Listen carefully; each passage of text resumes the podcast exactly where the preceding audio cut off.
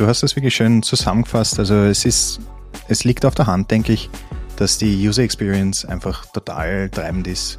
Das neue Gold würde ich demnach total unterschreiben. Ähm, wir sehen zum Beispiel, dass manche Konkurrenten total kurze ähm, Commissioning-Zeiten haben, also Installation von einem neuen PV-System. Und das flutscht einfach scheinbar. Ähm, da gibt es sicherlich Potenziale und das ist, das ist, wie gesagt, total in Ordnung aus meiner Sicht. Also Entwicklerinnen und Entwickler selber legen da extrem viel Wert drauf und wir haben in den unterschiedlichen Teams jetzt auch Leute, die also jetzt auch, das klingt, als wäre es kurzfristig passiert.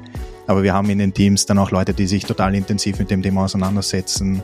Wir bauen ein Designsystem, wie es bei uns intern heißt, das einfach dafür sorgt, dass gewisse Themen, die uns einfach am Herzen liegen, dann bei allen Produkten gleichförmig auch durchgezogen werden, einfach um auch im Rahmen dieser mh, mm, Umsetzbarkeit von jetzt zum Beispiel auch Accessibility-Themen sicherzustellen, dass die Brand auch äh, stringent kommuniziert wird.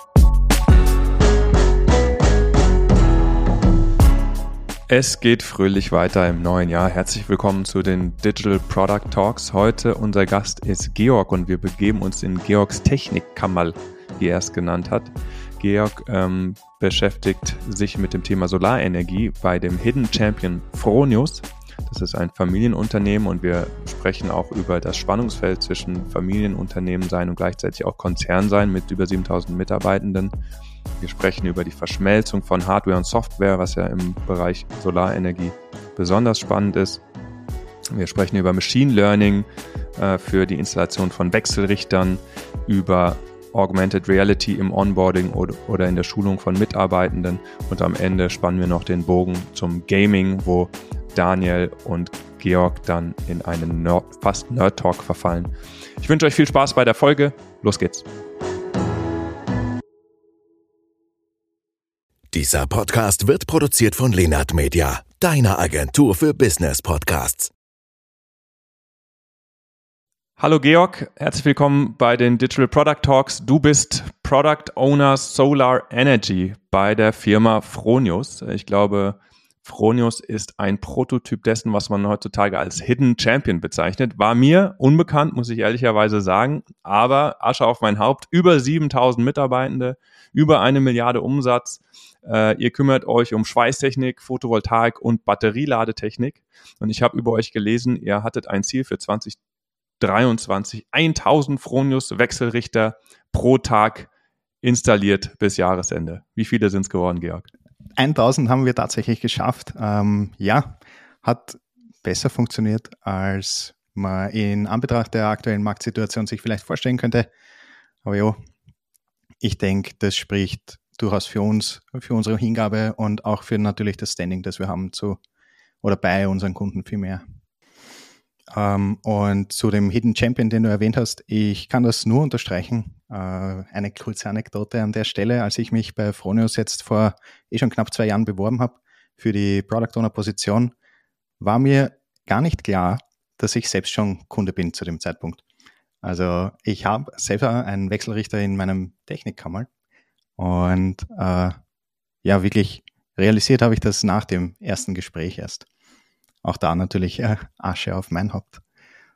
so können wir uns die Hände reichen, würde ich sagen. wie, wie, bist, wie bist denn du eigentlich äh, zu Fronius äh, gekommen? Äh, was ist deine Vorgeschichte? Ähm, okay, vorgeschichtemäßig. Ich wollte auf jeden Fall in die Product Owner Richtung gehen und da einfach mehr, sagen wir mal, mitgestalten. Das war mir persönlich ein Anliegen. Äh, die Zusammenarbeit mit den Entwicklerinnen und Entwicklern taugt mir total.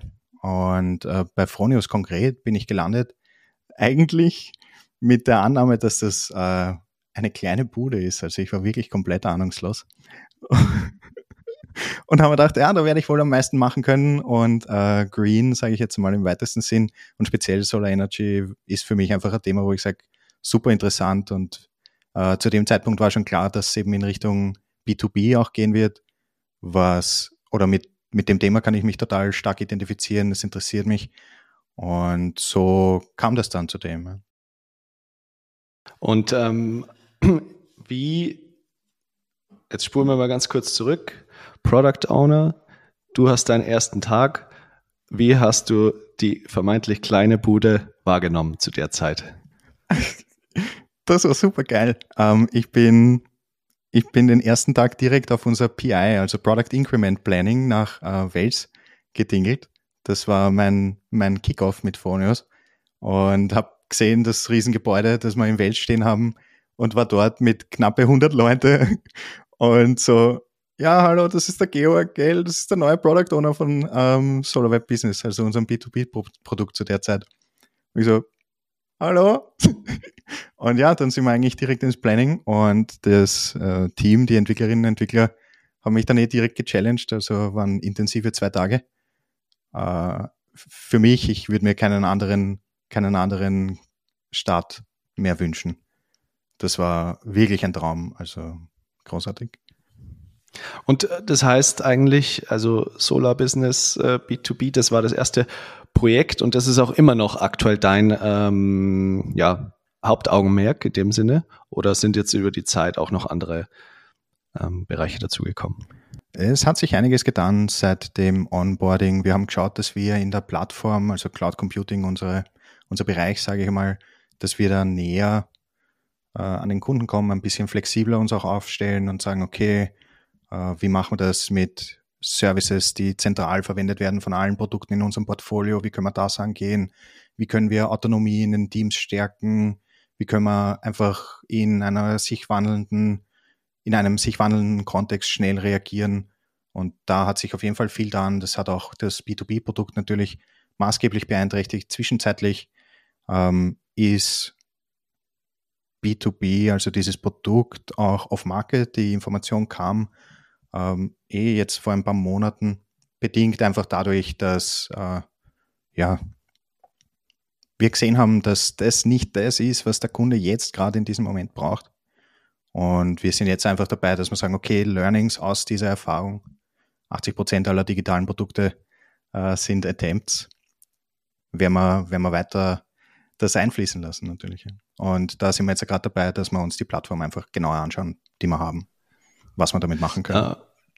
Du redest da relativ locker darüber. Äh, tatsächlich, wenn ich, äh, also das ist ja eigentlich ein sehr äh, wichtiger und bolder Move zu sagen, wir nehmen etwas wieder runter vom Markt und gestehen uns ein, dass es äh, entweder fehlerhaft oder dass es eben äh, den, den, den Bedürfnissen aktuell nicht entspricht. Ich finde es mega geil und wie, wie, wie, was, also wie genau ist dieser Prozess, ähm, also wie, wie genau ist das passiert? Also wer hat da das erste Mal gesagt, ah, ich weiß nicht, das geht irgendwie in eine falsche Richtung? Und ähm, genau, wie lange hat es dann tatsächlich gedauert, bis man gesagt hat, okay, jetzt ist das Produkt wirklich vom Markt runter? Und noch viel spannender, wie haben eigentlich die Nutzer darauf äh, reagiert? Also, dass wir gesehen haben, dass es mit B2B in eine Richtung geht, wo man sich fragen könnte, ist das das, was wir wollen? Und reflektiert das unsere unsere Premium-Positionierung entsprechend. Das war so Ende letzten Jahres, Anfang diesen Jahres, wo wir einfach angefangen haben, basierend auf den Daten, die da waren, uns zum Überlegen, so, was machen wir? Und ähm, ja, ich glaube, es war Ende ersten Quartal bis Ende zweiten Quartal, wo dann diese Entscheidung langsam Früchte getragen hat. Wir haben natürlich überlegt, okay, machen wir ein Pivot, äh, bauen, wir da, bauen wir da gröber um und sind dann aber eh auch zusammen mit dem Management zu dem Schluss gekommen, dass wir gesagt haben, okay, wir gehen da einen Schritt zurück, wir wissen, der Ansatz, den wir da gewählt haben oder die, die Themen, die wir behandeln wollten mit der B2B-Applikation, sind valide und gehören gemacht. Also wir haben einen sehr direkten Draht auch zu unseren Kundinnen, Kunden und zu unseren Nutzerinnen und Nutzern. Äh, also wir wissen, dass das braucht und wir wissen auch, dass wir das in einer Art und Weise machen müssen, die ähm, ihren Bedürfnissen mehr entspricht. Also jetzt mit September war es dann schlussendlich off-market. Äh, das Feedback von den Kunden war dann, also einerseits von, ja voll, nehmt euch die Zeit, also sehr positiv und motivierend auch, hin zu, ähm, ich brauche es auf jeden Fall, ich hätte es weiter genutzt, schade. Also auf jeden Fall hat das aus meiner Sicht zumindest diese, diese gute Beziehung, die wir zu unseren Kundinnen und Kunden haben, noch stärker reflektiert. Und ich finde es cool, ja. dass sie da auch eben dahinter stehen und sagen, ja, voll. Macht's ja, also ich rein aus Erfahrung sage ich, e, egal ob es äh, positive Nachrichten, also ist ja ein gängiges Prinzip, ja. Wenn du zum Beispiel jetzt eine App rausbringst, viele Nutzer laden sich die App runter, was erwartet man sich heutzutage? Natürlich, dass diese Company dahinter wöchentlich, monatlich, ähm, ja, äh, neue Updates rausbringt, was auch immer, aber Hauptsache, du bist im Kontakt mit den Leuten, ja.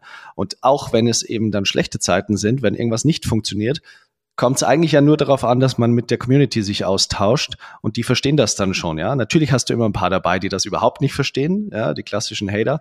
Aber, ähm, aber grundsätzlich geht es darum, äh, deswegen, also äh, das, was du sagst, kann ich ähm, auf alle Fälle so äh, nachvollziehen und hört sich für mich auch völlig logisch an. Die Frage, ähm, die ich mir da jetzt auch gerade nochmal stelle, ist, ähm, gut, wenn es bei den Nutzern so gut angekommen ist, was war das für euch? Was hat das im Team verursacht? Also gab es da, da gab es, bei sowas gibt es immer mal dann so einen Durchhänger, dass man sagt, ach, irgendwie scheiße, dass wir da jetzt irgendwie Zeit verloren haben. Was machen wir denn jetzt? Also, wie seid ihr mit der Situation intern umgegangen? Das ist eine total spannende Frage, weil es, wie du richtig sagst, eine total intensive Zeit dann noch natürlich war. Ja. Man sitzt dann da und denkt sich, was haben wir da baut eigentlich? Warum ist das so? Und was, was hätten wir besser machen sollen? Also da geht irgendwie jedes Teammitglied ein bisschen anders auch damit um. Aus meiner persönlichen Erfahrung kann ich sagen, ich war natürlich, obwohl ich es sehen habe kommen, in einer gewissen Weise ähm, traurig natürlich, habe mich sehr stark identifiziert mit dem Produkt, identifiziere mich weiterhin sehr stark mit äh, B2B im Solar Energy Bereich von Fronius und will natürlich, dass das äh, weiterkommt, weil einfach extrem viel Potenzial da ist, um den Installateuren, Solateuren, äh, wirklich stark unter die Arme zu greifen, was einfach total notwendig ist in der Lage, in der der äh, Photovoltaikmarkt aktuell da ist. Aber ja, ich meine, wir haben dann wirklich lange überlegt, wir haben Zeit genommen, um uns anzuschauen, okay, was sind Learnings, wo haben wir vielleicht einfach Dinge gemacht, die nicht ideal waren und wie können wir künftig dafür sorgen, dass wir diese Dinge zumindest nicht wiederholen und andere Learnings finden. Ja, ja. Und ich meine, das, das ist ja der spannendste Moment dann, wenn sowas passiert. A, dass man sich sowas eingesteht und B, wie dann das Unternehmen auch tatsächlich dazu steht, ja. Weil wenn natürlich das Unternehmen, also äh, gibt ja zwei Wege. Entweder das Unternehmen Phonius sagt, hey, pff, Jungs, so Mittels, alles cool. Ähm, ist jetzt zwar nicht so gut äh, gelaufen, die falsche Richtung, aber hier, let's go, wir gehen in die andere Richtung oder, oder, oder weiter, was auch immer. Oder es ist halt dann einfach so ein Druck im Unternehmen, dass man einfach dann noch demotivierter ist, ja. Ähm, so wie ich das jetzt bei dir raushöre, war es eher das Erstere, also dass man das irgendwie schon verstanden hat und dann einfach vertraut hat, dass man irgendwie, als dass ihr als Teams weitermacht und in die noch richtigere Richtung geht, ja. Aber das ist halt, hat, das ist eigentlich, da können so kleine, ähm, äh, sag ich mal, Management-Vibes äh, können ja so eine Riesenwelle und so einen äh, Impact auf das ganze Unternehmen dann haben, wenn zum Beispiel so ein Produkt nicht gut ankommt oder dann eben scheitert und wie es dann eben weitergeht. Ja. Ähm, aber, aber ja, definitiv ähm, habt ihr das dann sehr gut gemacht bei Fronius. Das heißt, ihr arbeitet aktuell an ähm, anderen äh, Ideen, anderen Projekten und Produkten. Ähm, Richtig, genau. Vielleicht kannst du uns da, da ein bisschen mehr erzählen. Ähm, also wir schauen, dass wir inspiriert von Teamtopologien jetzt hergehen und sagen, okay, die Services und ähm, Produkte, die wir anbieten, die ähm, schauen wir uns noch einmal an und überlegen, okay, was davon ist jetzt quasi streamlined, wo ähm, bin ich Customer-Facing und was davon könnten wir in eine Plattform bauen. Also wir beschäftigen uns recht intensiv aktuell eben auch mit diesem Platform Engineering Thema und äh, sehen da immer wieder jetzt Themen, die monolithisch vielleicht noch dastehen oder stark ähm, gekoppelt sind an Produkte, die aktuell da sind. Das passiert, denke ich, einfach, wenn man einfach historisch Applikationen entwickelt. Und wir sehen aber eben, dass die Skalierbarkeit da ein bisschen dann natürlich in Mitleidenschaft gezogen wird. Und das ist jetzt aktuell ein Thema, wo wir sagen, da schauen wir rein. Und da gehört aus meiner Sicht auch einiges dann dazu, eben diese etablierten Strukturen ein bisschen in Frage zu stellen. Äh, es hat wirklich viel auch mit Offenheit zu tun und mit der Bereitschaft, Änderungen zuzulassen. Und das ist was, was ich in Fronius total, total stark finde, dass das, also es gibt jetzt kein Tabuthema. Und in der Zeit, in der ich dabei bin, habe ich auch noch nicht gehört, sowas wie, das haben wir immer schon so gemacht, das bleibt so. Also das auf jeden Fall und das ist auch das Thema. Und was wir versuchen währenddessen ist dieses B2B, das uns da jetzt gerade ein bisschen äh, fehlt. Wir, wir decken die Use Cases, die da jetzt da sind, natürlich weiterhin mit Applikationen ab, die im Feld sind. Nur nicht ganz so effizient, sage ich mal. Äh, das, das ist natürlich weiterhin da und wir arbeiten daran, dass wir ähm, da Lösungen vorbereiten und erarbeiten, die ja, dann gelauncht werden können, wenn es soweit ist. Ja. Kannst du uns ein bisschen mehr erzählen dazu, wie ihr im Prinzip eure Teams dann auch aufgestellt sind? Weil es bedarf ja bestimmter Methoden und Prozesse, um auch herauszufinden, was denn überhaupt am Markt nachgefragt wird, ja, was die Nutzenden vielleicht für verdeckte Bedürfnisse haben, was für Wünsche, was für Ängste.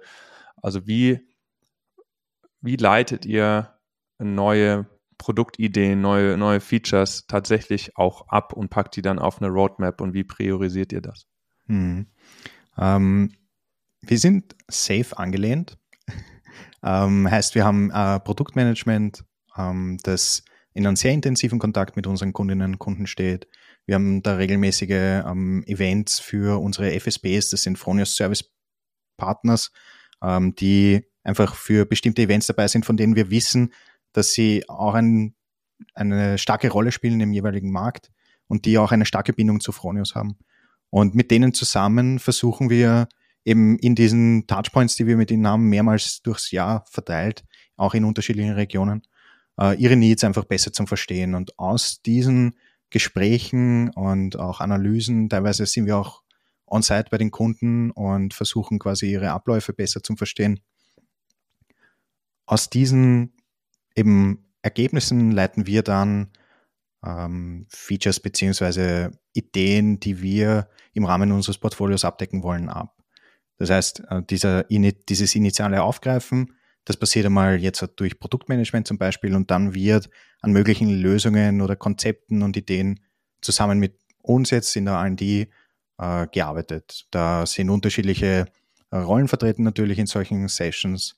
Also als Product Owner natürlich dabei, Engineering dabei, Design auch, Gott sei Dank. Wir haben ein zentrales Design-Team, das eben einerseits UI-Design, aber auch UX und eben diese ganze, sagen wir mal, Premium-Begleitung von einer User Journey durch unser Portfolio mit, ähm, sagen wir mal, gestaltet.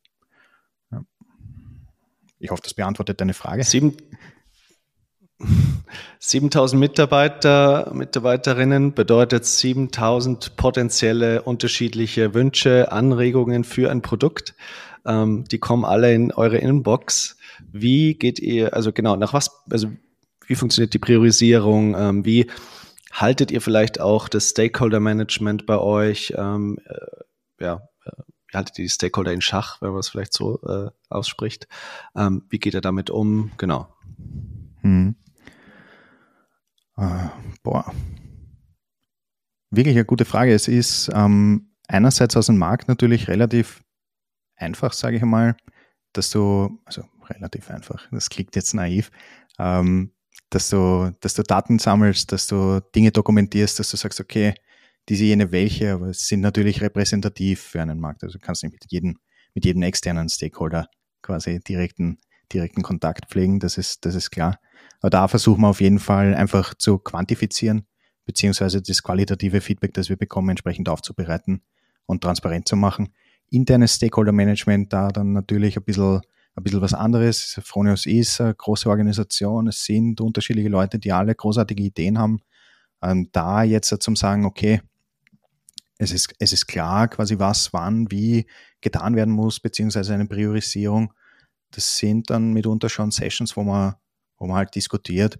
Aber ich denke, dass äh, speziell die Kultur, die wir in Fronius haben, eben diese Offenheit und dieses sehr direkte, ähm, uns da wirklich hilft, herzugehen und zu sagen, okay, wir finden da ein Einvernehmen und wir bauen einfach eine Roadmap, die für uns alle dann funktioniert. Ja.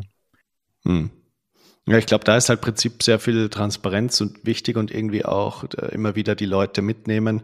Gibt ja genug äh, Unternehmen, wo es immer noch gang und gäbe ist äh, oder wo man Kommentare hört wie, ja, das äh, hat halt einfach irgendwie aus der Chefetage jemand äh, entschieden und das muss jetzt so gemacht werden. Gibt's leider immer noch. Ähm, sehr schade, aber genau, wie kann man da versuchen, äh, ja, alle Leute mit unterschiedlichen Backgrounds mitzunehmen, ist halt ja, da einfach ein System zu schaffen, Reports, Sessions, whatever. Ähm, was macht ihr da tatsächlich konkret? Also gibt es so einen internen Newsletter zufällig oder gibt es so äh, Projektgruppen oder ähm, Events tatsächlich? Hm, Ob es einen Newsletter gibt oder nicht, das ist von Produkt zu Produkt, sage ich mal, unterschiedlich. Also manche tun sich's an, nicht falsch verstehen, äh, manche nicht. Wir haben unterschiedliche, äh, sagen wir jetzt einmal, irgendwie sind alle diese tollen Worte schon so, so belegt. Ähm, Fluglevels ist jetzt auch schon belegt, aber es ist im Endeffekt, äh, es läuft auf das hinaus, dass wir schauen, dass zu dem richtigen Zeitpunkt die richtigen Leute am richtigen Tisch sitzen, um die Köpfe zusammenzustecken und da einfach ähm, strategisch oder Roadmapping-technisch einen Austausch zu finden. Und eh, wie du richtig sagst, genau das dann transparent zu kommunizieren in alle Richtungen und auch natürlich einen Feedback-Kanal offen zu halten, um Fragen zu stellen, um bestimmte vielleicht richtungsweisende Entscheidungen zu challengen. Das ist total wichtig. Ähm, und ich denke, es wird niemand überraschen, wenn ich jetzt das sage, das fällt uns mal mehr und mal weniger leicht. Ja. Wie seid ihr denn, ich meine, ihr seid ja Eigentümer geführt, ihr seid ein Familienunternehmen, aber gleichzeitig ein Konzern mit 7000 Mitarbeitenden. Ja? Ähm, kannst du uns was erzählen, wie ihr vom Organisationsdesign her aufgestellt seid, die, wie ihr kulturell aufgestellt seid, weil es braucht ja bei so vielen Mitarbeitenden da von allen zu, jeder Zeit äh, die ganzen Potenziale zu heben. Das bedarf ja einiger Struktur und Prozesse. Ähm, wie macht ihr das erfolgreich? Hm. Ähm, also Fronius, man merkt auf jeden Fall, dass wir ein Familienunternehmen sind, man merkt es, weil es einfach total stark in der internen Kommunikation auch eben mitgeführt wird und dieser, dieser Family Vibe, unabhängig jetzt davon, was man halten will davon, dass eine, eine Organisation quasi dieses familiäre Gefühl vermitteln will, ähm, der ist total stark ausgeprägt. Und ich finde, man merkt das im Daily Business in der Art und Weise, wie Kolleginnen und Kollegen miteinander reden, wie der Umgang generell ist. Das ist alles sehr amikal, möchte ich sagen. Ähm, aber in den richtigen Momenten, beziehungsweise da, wo es steht, äh, wo es zählt, sehr, sehr professionell dann auch. Also es ist, äh, wie haben Sie es etabliert? Ist eine total schwierige Frage, weil ich leider bei der Etablierung auch so nicht dabei war, natürlich. Ähm, ich denke, da, wie zum Beispiel auch jetzt bei einem äh, Shared Goal jetzt für ein Produkt, es ist total wichtig, das einfach immer wieder in die Köpfe zu bringen. Also nicht einmal zum sagen, hey, wir sind ein familiengeführtes Unternehmen und wir gehen professionell, aber auch freundschaftlich miteinander um, sondern das wirklich einerseits so oft wie möglich zu wiederholen und andererseits natürlich das auch vorzuleben. Und das sehe ich total stark. Also da, da, da leisten sie wirklich gute Arbeit.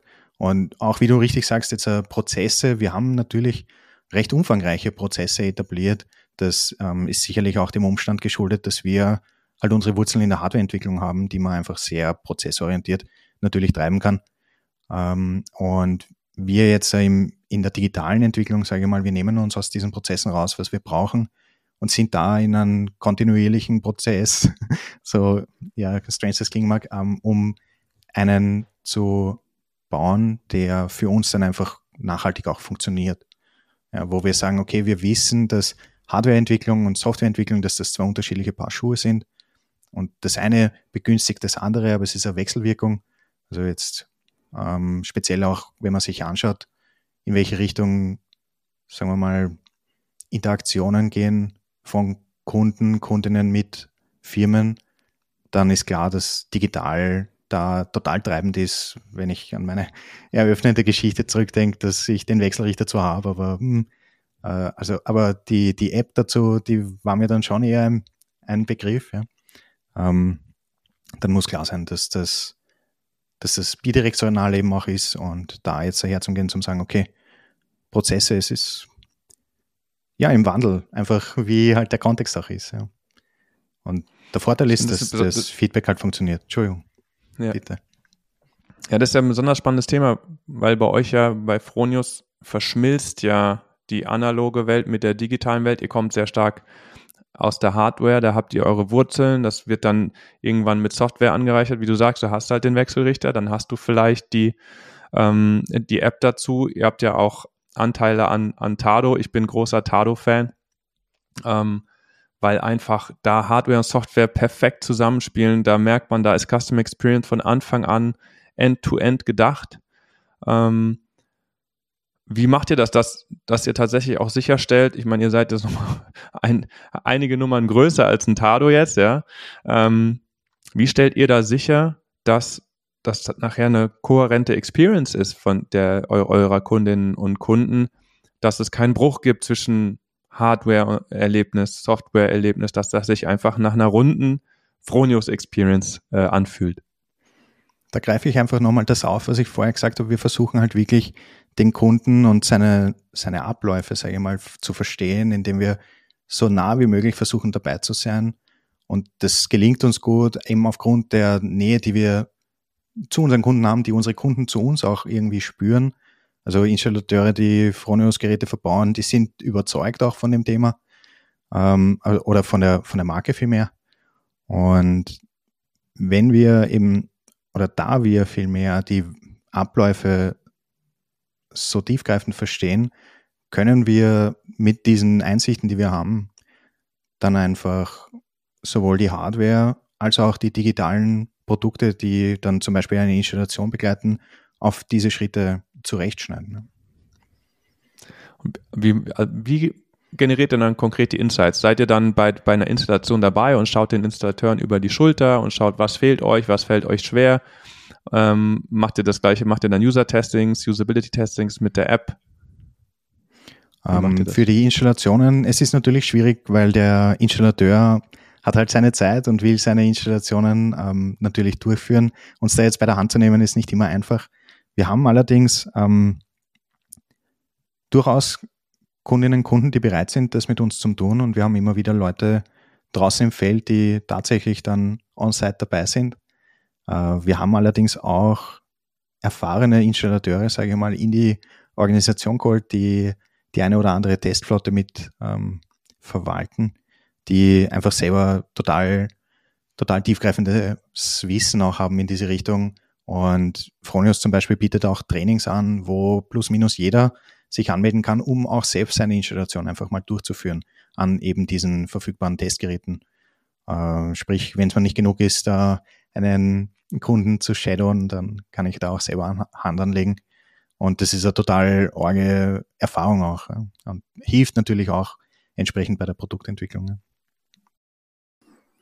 Lass uns mal einen kleinen Schwenk zu künstlicher Intelligenz machen. Ich habe ähm, kleine Anekdote dazu. Ich habe ähm, vor zwei Wochen ein Video gesehen, wo man im Prinzip ein GPT-Bot gebaut hat, ähm, angeben musste, welche Company man jetzt oder für welche Company man promptet, dann seine Anforderungen hat, zum Beispiel, und da ging es um, um, um, das Beispiel war Netflix, ja, du hast angegeben, ja, ich bin Netflix und ich möchte ein ähm, Mood äh, oder eigentlich ein, eine Recommendation, äh, ein Recommendation Feature einbauen.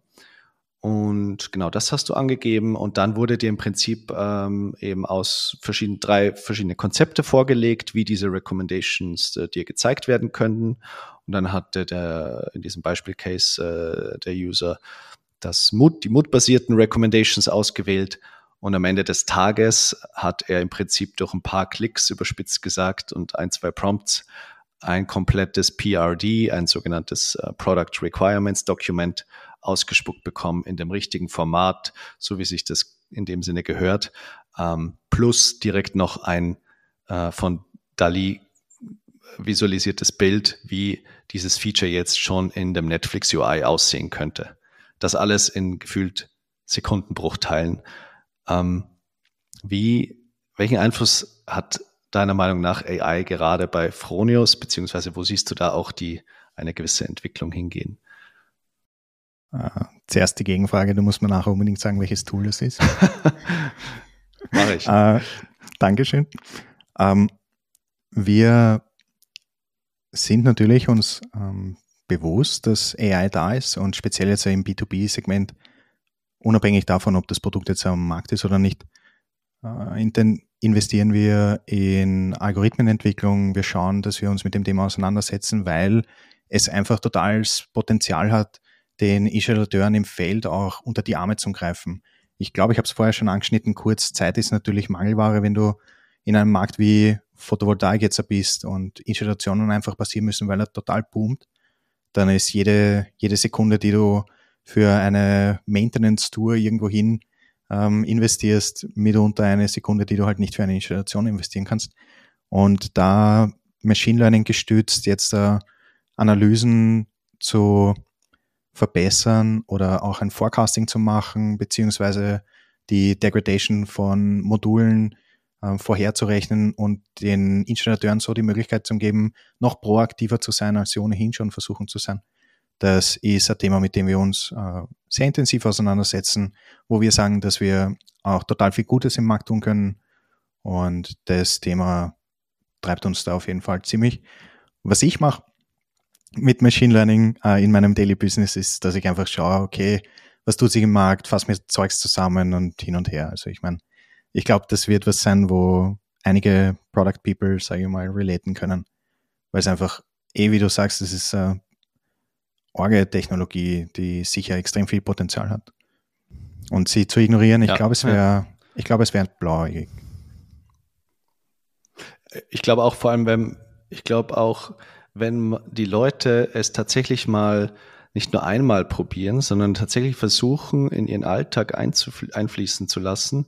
Und selbst wenn es nur eine kleine Zusammenfassung ist äh, von irgendetwas oder eben dann sogar vielleicht in etwas Größerem wie, wie ein PRD-Dokument, ähm, dann äh, werden die Leute verstehen, ey, das ist eigentlich ein äh, zweiter Motor, den ich gefühlt äh, haben kann, äh, um, um so schneller meine Ideen oder meine Ziele zu erreichen. Ähm, ich bin da auch eher sehr, äh, blicke das ja auch sehr positiv eher auf die Geschichte als dystopisch, dass alle, alle Jobs äh, dadurch untergehen. Aber ähm, genau, man muss es nur irgendwie implementiert bekommen in, die Team, in, die, in das Team. Haben wir schon darüber gesprochen, wie groß äh, euer Team eigentlich ist?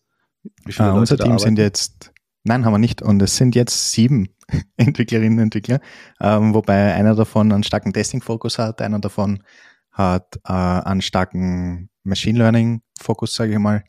Die restlichen Kolleginnen und Kollegen sind, würde ich jetzt mal ganz frech sagen, Full-Stack. Ähm, das Design ist eben aufgrund der organisatorischen Strukturierung ähm, außerhalb des Teams, Entwicklungsteams, allerdings nicht außerhalb des Produktteams. Mhm. Ähm, okay. Und okay. ist eine Person. Aber alles in-house in dem Sinne, genau. Genau, richtig. Ja. Wobei wir auch Teams haben, beziehungsweise Produkte, die ähm, extern entwickelt werden, beziehungsweise wurden.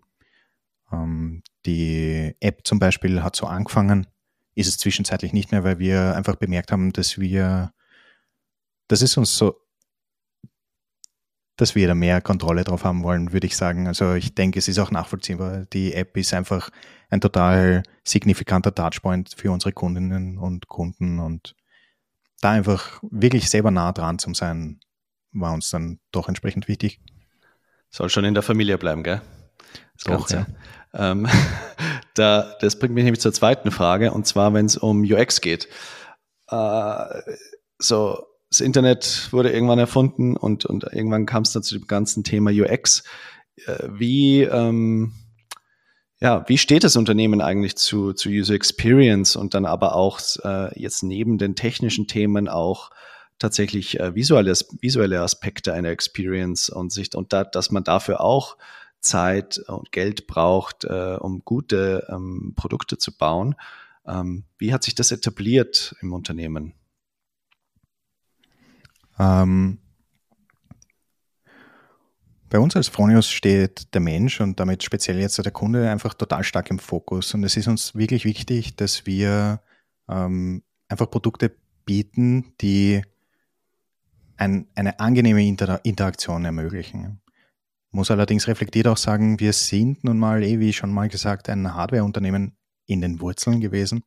Und diese Transition, sage ich mal, hin zu einem Verständnis für UX, jetzt speziell in der digitalen Produktentwicklung, das ist schon ein bisschen ein Shift im Mindset, den man eh ähnlich wie jetzt zum Beispiel ein kulturelles Verständnis einfach immer wieder bringen muss, bis es durchgesickert ist. Und das ist sicherlich ein Thema, mit dem wir uns immer wieder mal konfrontiert sind.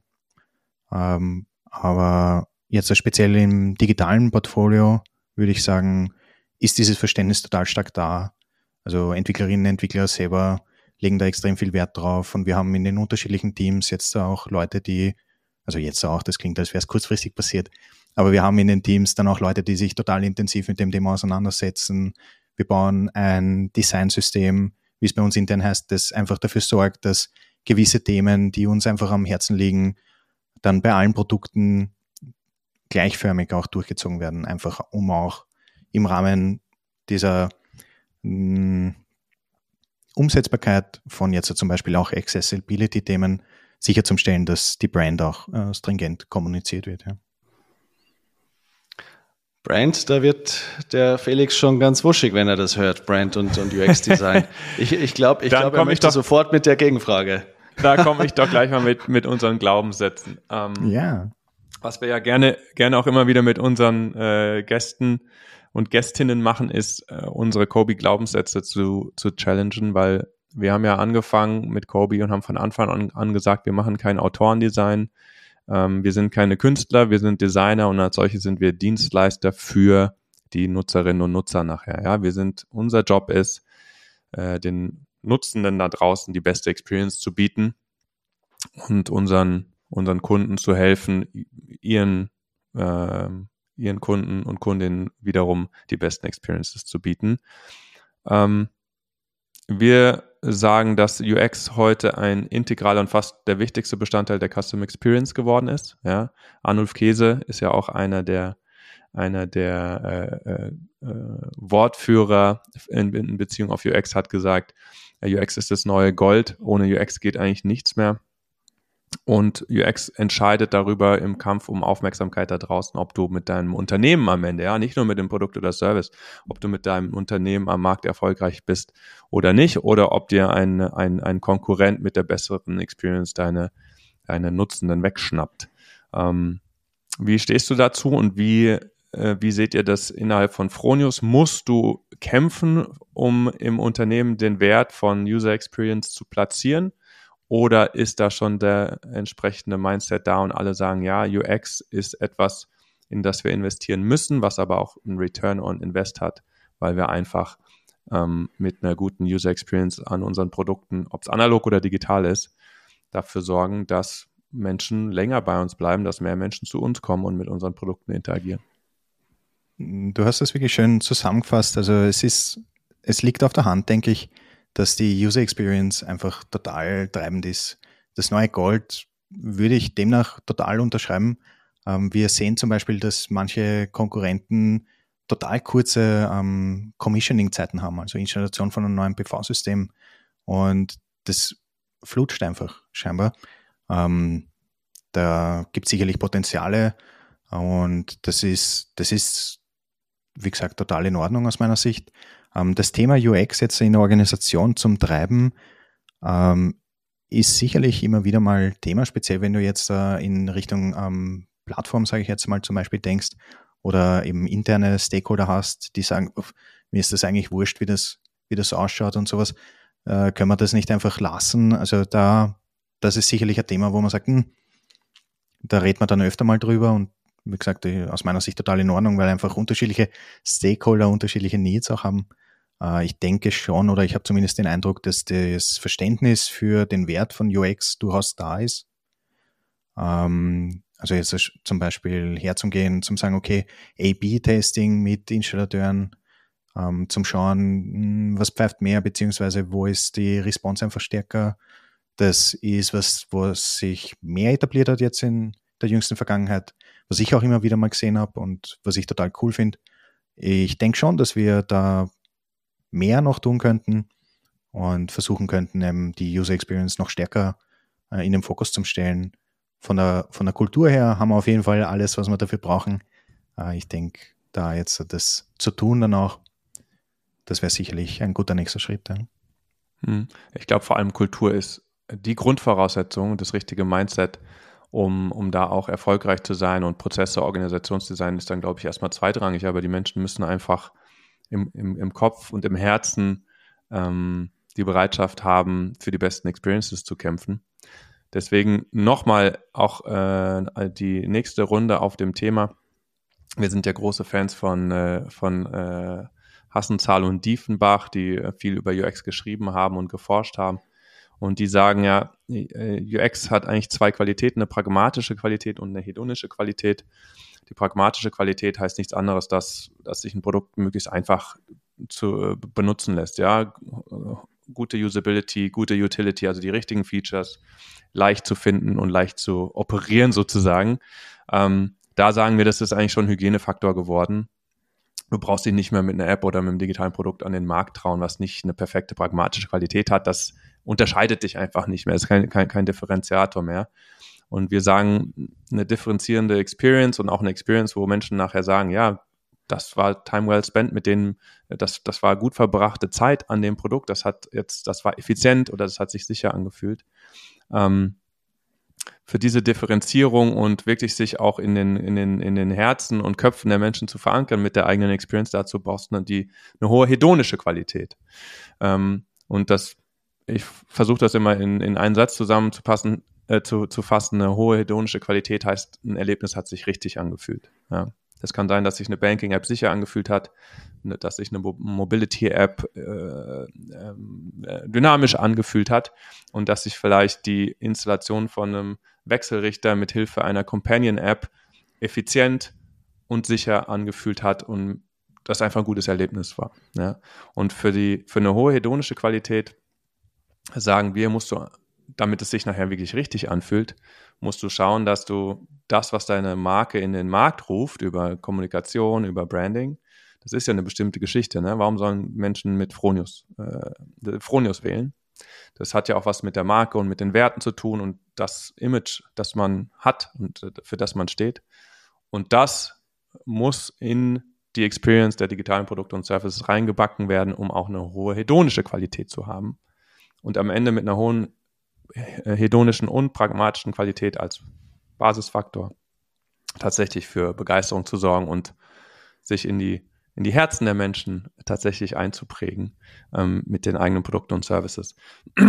Und weil du eben auch schon von Marke gesprochen hattest, ähm, ist es etwas, was ihr so auch seht und was ihr tatsächlich auch zusammendenkt, Marke und Experience? Und wenn ja, würde mich natürlich sehr interessieren, wie ihr das macht. Ja, ähm, bevor ich zu dem komme, es war definitiv auch ein Learning aus dem zuvor erwähnten B2B-Produkt, dass wir, ich denke speziell diese pragmatische Qualität ein bisschen aus den Augen verloren haben da auch. Und das haben wir dann natürlich auch entsprechendes Feedback bekommen. Also wir hatten teilweise Features drin, die, wo der Flow entweder recht kompliziert war, ich sage bewusst kompliziert, oder ähm, wo es einfach, sagen wir, gut versteckt war. Und ähm, teilweise Kunden bis zum Schluss gar nicht gewusst haben, dass das eine oder andere Feature, speziell auch ein Feature, das sie wirklich gern verwendet hätten, einfach da war. Also solche Sachen, das ist ja sicherlich auch ein Learning. Und da, manchmal, da manchmal sieht man tatsächlich an der Art und Weise, wie die App gebaut ist und die Features da drin, ob das nutzerzentriert war oder ob das einfach eine Abbildung der unterschiedlichen Business Units der Company ist, diese App. Ähm, ja, wir empfehlen immer Ersteres, aber es ist natürlich im internen Stakeholder Management dann zwei, drei Business Units zu sagen, Leute, ihr braucht kein Feature auf dem Start-Screen, ja, das jetzt euer, eure Business Unit quasi ähm, der, der ein mehr, mehr Nutzung bringen würde oder was auch immer. Ja, finde ich auf jeden Fall. Ähm, das ist ein Kampf, der immer noch gekämpft wird da draußen. Ja. Ich meine, ganz so schlimm war es Gott sei Dank nicht. Ich habe schon das Gefühl gehabt, dass wir recht, äh, sagen wir, gestreamleiten Auftritt hatten, wo man jetzt nicht unbedingt gesehen hat, wo welches Feature herkommen ist. Aber äh, ja, definitiv ein Thema, wo man sagt, ja, sicher, da kann man, da kann man sicher noch reinarbeiten. So, und zu dieser hedonischen Qualität. Ähm, ich habe es eh vorher schon angesprochen, dieses ähm, Designsystem, das wir bauen, da sind wir eben total stark auch in Austausch mit Designern, Designerinnen und dem ganzen UX-Thema und wir schauen einfach, dass wir Themen, die da daherkommen, dann halt berücksichtigen, einfach um es den Teams entsprechend leicht zu machen. Einerseits uns als Marke zu äh, vertreten, da geht es auch um äh, Worte, die wir verwenden, wie bestimmte Texte phrasiert werden, sage ich mal. Und ähm, ja, also wir, wir bemühen uns, denke ich, diese, diese Gedanken bei uns zu behalten und versuchen auch, es uns in den Abläufen so leicht wie möglich zu machen, das zu tun. Wird nicht immer funktionieren, weil es einfach sehr viele Spezialitäten gibt in den unterschiedlichen Applikationen, vor allem da wir auch sehr unterschiedliche Segmente bespielen, äh, die, die zu berücksichtigen sind. Also wenn ich jetzt denke an Endkunden-Needs und Installateur-Needs, dann sind die mitunter schon sehr unterschiedlich. Ja. Aber dafür gibt es ja User Research. Das, das Witzige ist ja, dass es, dass man, glaube ich, lange dachte und viele das auch immer noch denken, dass Leute wie ähm, Installateure etc.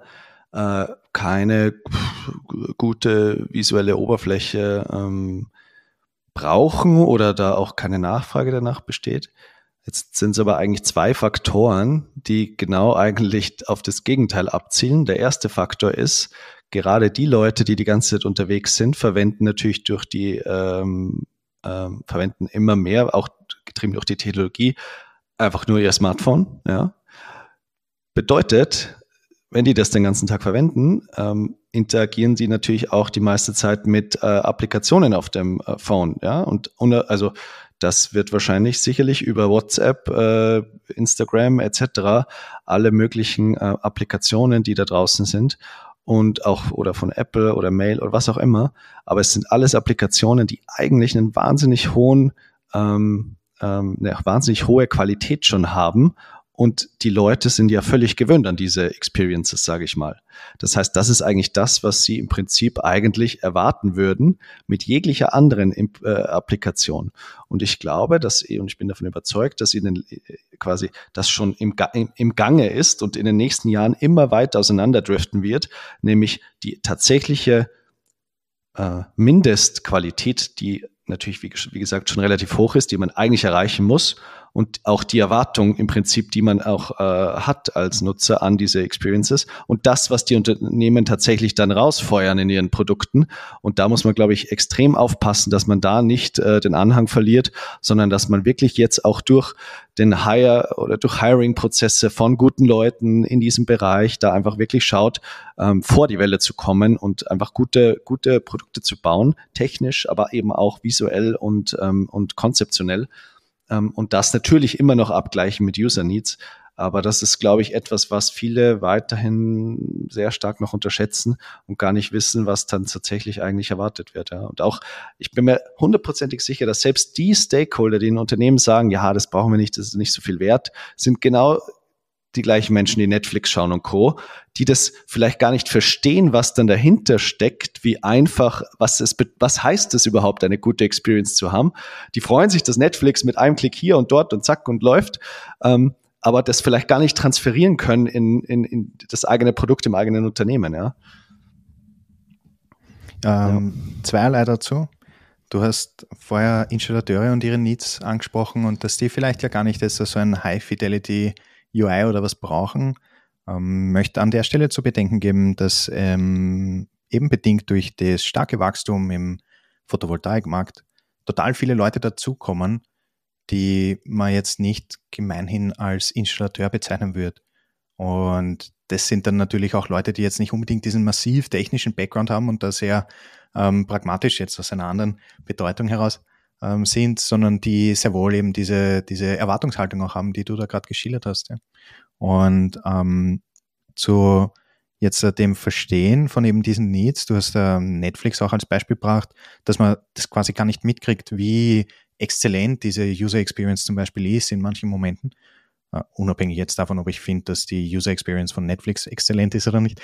Ähm, ich denke, das ist total wichtig, dass man sich über diesen Umstand im Klaren ist, wenn man die Kundeninteraktion hat, wenn man ein Interview zum Beispiel führt, wenn man versucht herauszufinden, okay, in welche Richtung geht's, ja, dass man da sich bewusst macht, okay, ich werde jetzt nicht nach, hey, welches Feature wünschst du dir, sondern, hey, das letzte Mal, als du interagiert hast mit dem Produkt X, ja, was war super, was war nicht super. Ja? Und dann einfach zum Versuchen, okay, in diesem Gespräch zum sagen, hm, okay, da kommt er ein bisschen ins, ins Zögern und ich, ich denke, um eine eben exzellente User Experience herzustellen oder einfach die Möglichkeit, sich selbst auch zu schaffen, das zu tun, gehört eine gewisse Spitzfindigkeit dazu. Da gehört total viel ähm, Soft Skills dazu, also diese Emotional Intelligence, wie man es heute nennt, äh, extrem, extrem wichtig aus meiner Sicht.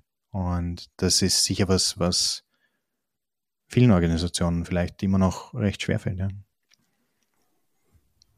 Wo geht die Reise im Prinzip hin?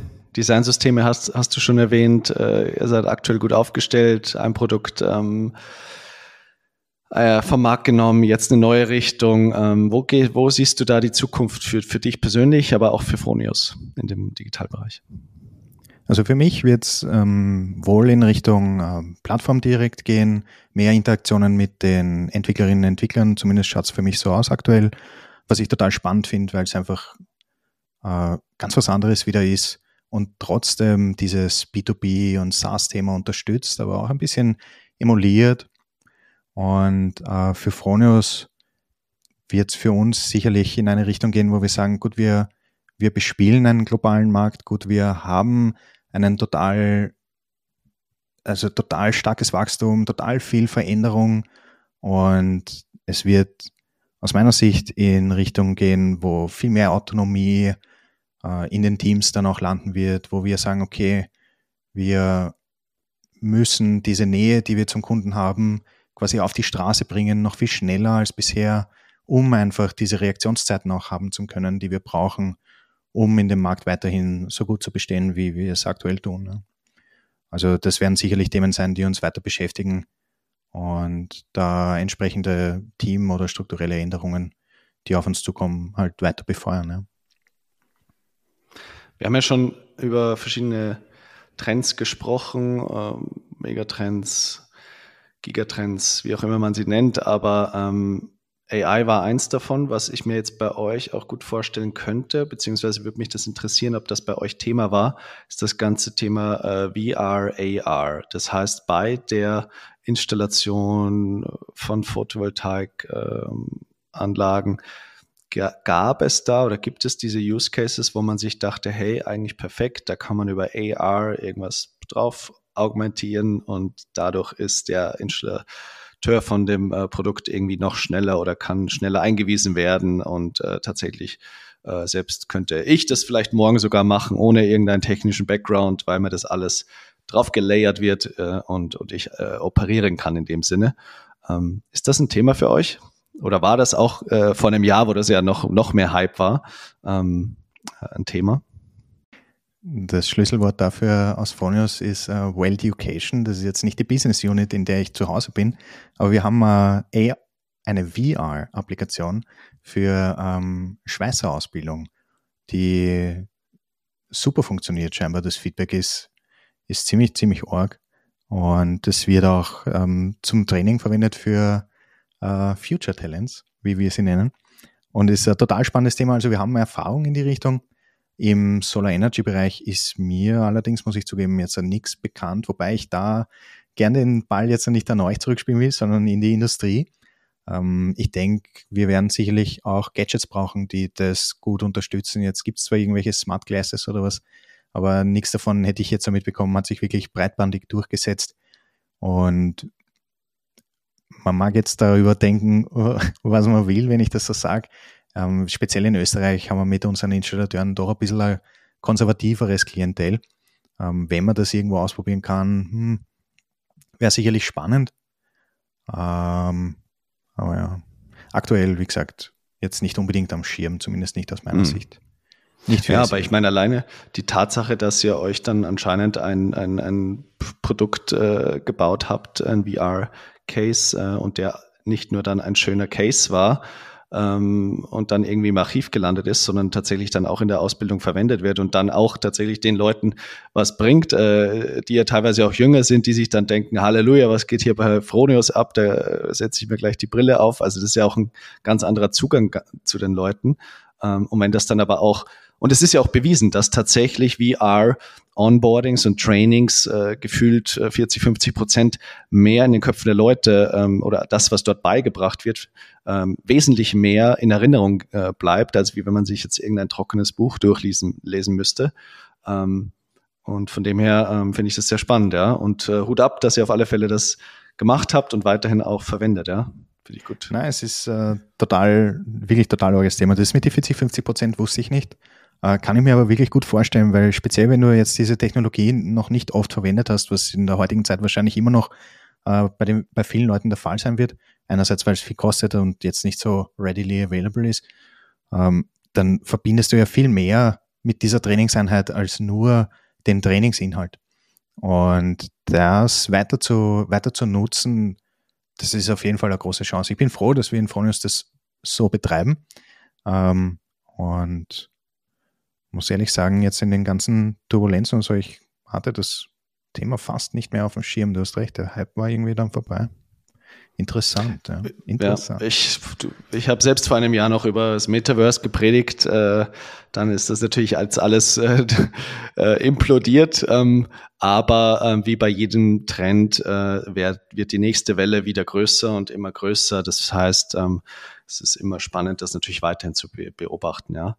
Ähm, wo wir schon über andere Sachen sprechen, was sind denn tatsächlich auch Apps, äh, die du im das Netflix, das du verwendest, also Applikationen, äh, wo du sagst, abseits jetzt von Fronius, äh, die verwendest du jeden Tag, du findest die Experience äh, mega geil, gut gemacht, vielleicht inspirieren dich äh, diese Apps teilweise auch. Also wenn du vielleicht auf dein, zeig uns dein Homescreen und dann wir sagen dir, wer du bist. Man sieht ja hinten schon die, hinten im, im Hintergrund, im, im, im Videobild vom Georg die Controller hängen. Also ich Stimmt. bin auch gespannt. nee, also aber sag wenige, uns einfach ein paar Applikationen, ja. Also wenige Companion-Apps, da muss ich leider entschuldigen. Ähm, mein mein Gaming-Konsum ist, obwohl es vielleicht imposant aussieht, äh, drastisch runtergegangen. Äh, ich bin jüngst Vater worden, meine, mein App-Konsum ähm, dreht sich daher hauptsächlich über äh, Austausch mit der Familie. Also ich verwende Telegram, WhatsApp und Einkaufslisten. Also Bring ist eine, eine App, die ich, die ich wirklich täglich verwende eigentlich. Und äh, warte kurz, ich hatte noch irgendeine. Und dann ist die Frage eigentlich, welche Babyphone-App hast du? äh, die, die ist gebunden an ein Hardware, ist, ist ein gebunden an ein Hardware-Device. Also nicht einmal eine App am Handy, Gott sei Dank, weil sonst hätte ich wahrscheinlich regelmäßig irgendwie Heart Attacks. äh, aber na, na, gar nicht. Also ich glaube, es ist wirklich, es ist Bring und To-Do-Ist und äh, WhatsApp, Telegram und das nutze ich intensiv und ansonsten eh wenig Zeit für Handy und sowas. Ja. Ähm, aber um die Frage ein bisschen weiter zu beantworten, was zocke ich aktuell? das ist jetzt vielleicht drauf, ge drauf gepusht.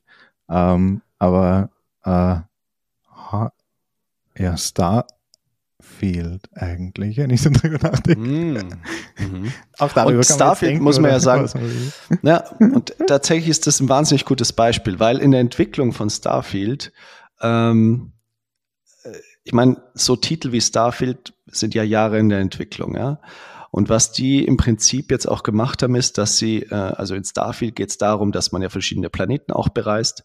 Und ähm, das äh, Interessante eigentlich in der Entwicklung ist, dass ähm, man eigentlich diese einzelnen Planeten nicht mehr selber designt hat, sondern dass alle diese einzelnen Planeten, und es gibt tausende, glaube ich, von diesen, ähm, äh, ja, im Prinzip äh, Generative AI äh, einverleibt äh, entstanden sind. Und das Interessante ist eigentlich, und das ist wirklich interessant, weil im Prinzip has, haben sie die Möglichkeiten von AI, AI ausgenutzt, ja, um jetzt einfach so eine wahnsinnig krassen Content äh, zu generieren, wo man sich denkt, wow, tausend Planeten, ich kann mein ganzes Leben in Starfield verwenden. Aber was sie nicht geschafft haben, ist im Prinzip diesen Planeten so wirklich dann so Leben einzuhauchen, sondern sie sind relativ dann ein, sie sind unterschiedlichst und keiner ist identisch, aber gleichzeitig auch austauschbar. Und ich glaube, das ist wahnsinnig, äh, wird uns weiterhin begleiten, auch wenn es dann darum geht, digitale Produkte zu ähm, Interfaces, Apps zu designen, zu bauen, äh, alles Mögliche, dass man natürlich AI verwenden kann, aber immer irgendwie noch dafür schauen muss, dass irgendwie ja, Charakter nicht verloren geht und dass man sich trotzdem nochmal im Detail damit beschäftigt. Ähm, von dem her guter, guter Impuls, ja. Vor äh, dieser, dieser Funke, der da so ein bisschen fehlt, gell? Dieses, dieses menschliche. Hm, Sehe seh ich auch total stark.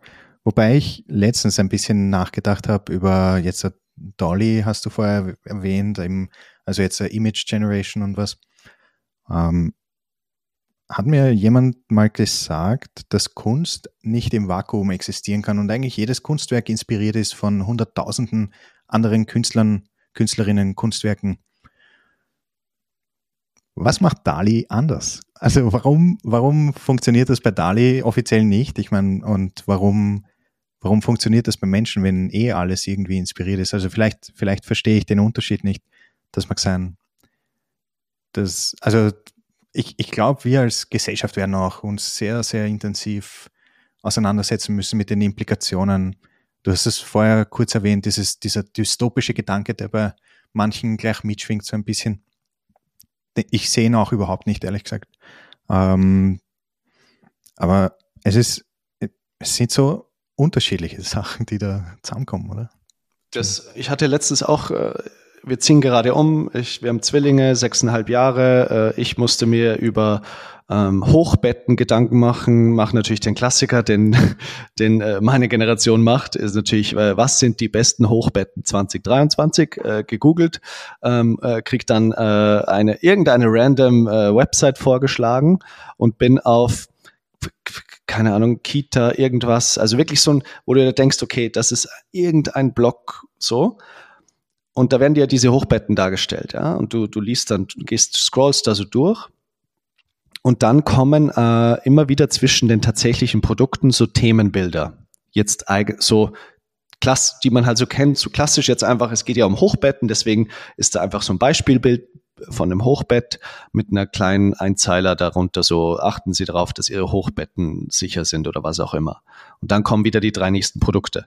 Das Interessante war, ich bin über diese, bin so durchgescrollt und dann dachte ich mir bei Bild drei, also von diesem Kategoriebild, äh, da ist doch irgendwas falsch. Dann schaue ich genau hin und da geht einfach die, die, die Rutsche geht aus der Matratze raus.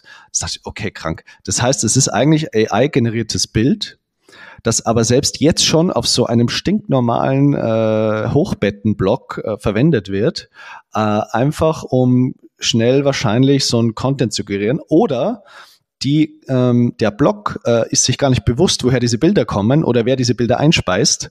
Ähm, genau. Und dann habe ich geschaut, alle Kategoriebilder waren mit AI generiert, weil sie völlig wild ausgesehen haben. Sie sahen geil aus, wenn man nur so schnell mehr drüber schaut. Aber wenn man natürlich im Detail schaut, ist AI schon äh, überall dabei.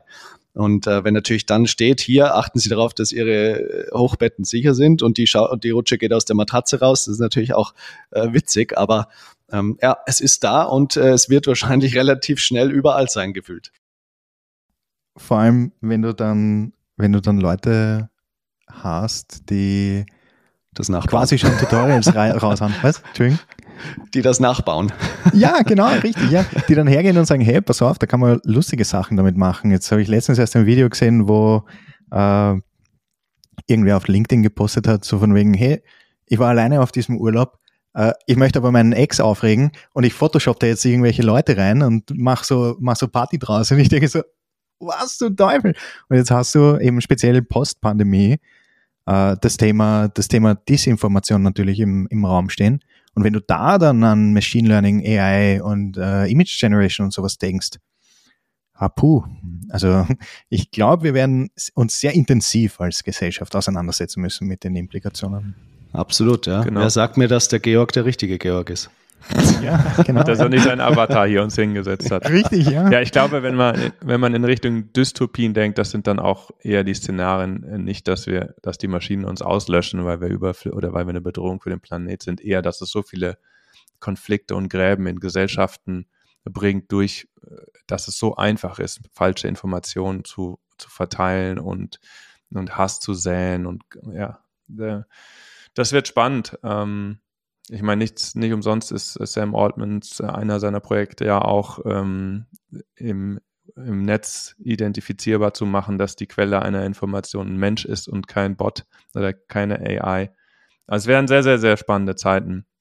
Und ich bin auch gespannt, weil du das Thema Kunst angesprochen hast und Kreativität, ähm, wie sich das entwickelt. Ähm, ob tatsächlich ähm, künstliche Intelligenz mal Dinge hervorbringen wird, wo uns äh, der Kopf vor explodiert, weil wir auf so, so kreative Ideen nie gekommen wären. Ähm, ja, die Wahrscheinlichkeit ist ja schon gegeben, dass das, dass die künstliche Intelligenz mal ähm, mehr, mehr Ressourcen hat als ein menschliches Gehirn und dementsprechend dann sicherlich auch Kreativität beherrscht, weil ich meine, das ist ja die Hardware, die uns beschränkt, ist ja unser Gehirn. Ähm, und äh, ja, aber wenn wir da immer, glaube ich, in Zukunft auch schöpferisch und positiv äh, denken und bleiben, dann kann es vielleicht eine Utopie werden und die Drei-Tage-Woche, die Bill Gates ausgerufen hat und nicht äh, der, der, die Auslöschung der Menschheit. Wenn wir jetzt schon in die Zukunft schauen, dystopisch und utopisch, was wünschst du dir denn, Georg, zum Abschluss äh, für unsere digitale Zukunft? Ich wünsche mir viel, noch, noch viel unkompliziertere Touchpoints.